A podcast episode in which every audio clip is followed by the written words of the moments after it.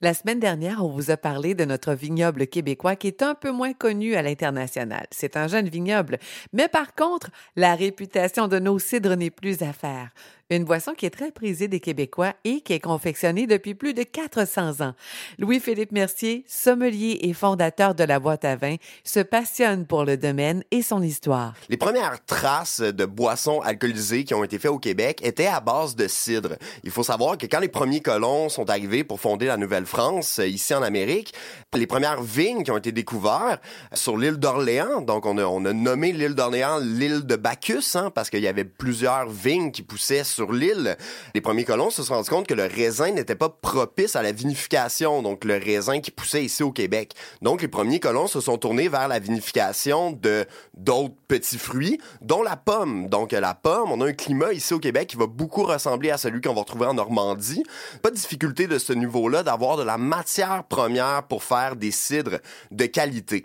Dès l'époque de la, la Nouvelle-France, les premiers cidres et les premiers pommiers dans le but de faire une culture pour le cidre ont été plantés et la tradition s'est poursuivie pendant des années. La première grande plantation qui a eu lieu pour faire une production tournée vers le cidre, c'est vraiment à Rougemont qu'on l'aurait vu euh, à la fin du 19e siècle, qu'il y a encore des pommiers qui sont plantés à Rougemont, donc à Montérégie, à peu près une trentaine de minutes de Montréal, où est-ce qu'il y a une grande culture de la pomme.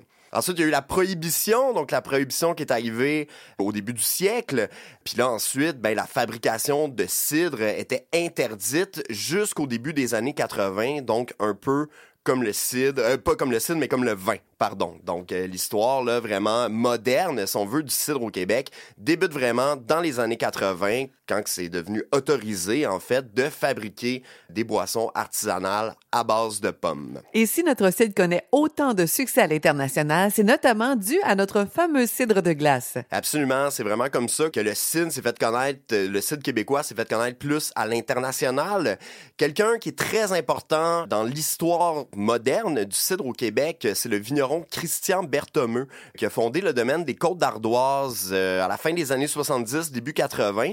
Et c'est vraiment lui qui a peaufiné la recette du cidre de glace qu'on connaît maintenant, c'est-à-dire de faire geler la pomme durant la saison hivernale, mais directement sur l'arbre pour aller chercher une plus grande concentration de sucre et faire un produit qu'on pourrait appeler euh, bon, doux naturel, comme les vins doux naturels. Donc un produit qui va être liquoreux, sucré, mais qui laisse place vraiment à toute l'explosion de saveur que peut apporter une bonne pomme cultivée là, ici au Québec. Depuis les années 80, le cidre a beaucoup évolué. Louis-Philippe Mercier nous parle des nouvelles tendances. Il y a eu une tournure un petit peu plus sucrée, en fait, là, pour aller chercher un plus grand public. Puis là, dans les dernières années, qu'est-ce qu'on a vu? C'est une tendance plus justement de revenir aux sources et de faire des cidres un petit peu comme en Normandie, c'est-à-dire des cidres qui sont très, très secs, qui laissent place vraiment à la pomme. Et dans la grande majorité du temps, ça va être des cidres qui vont être ce qui est très, très, très tendance actuellement, c'est de